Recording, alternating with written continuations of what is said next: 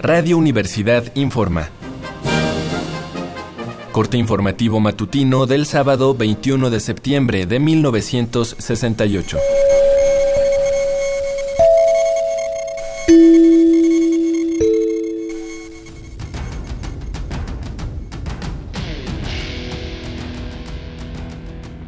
Esta mañana seguimos recibiendo numerosos reportes de ataques a planteles educativos, actos de protesta y además enfrentamientos entre policías y estudiantes por toda la ciudad. Por la madrugada, además, individuos enmascarados asaltaron la preparatoria 4 con macanas y metralletas. Este grupo armado causó destrozos en la cafetería, robó el dinero de la caja registradora y por si fuera poco disparó contra la fachada del inmueble.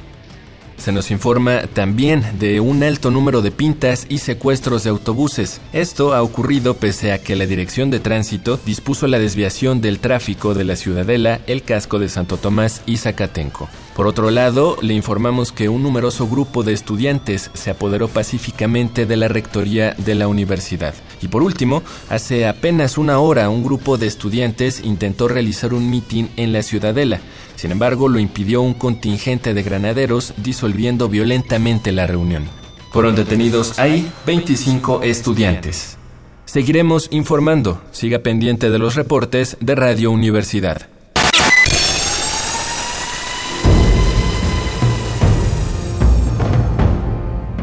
M68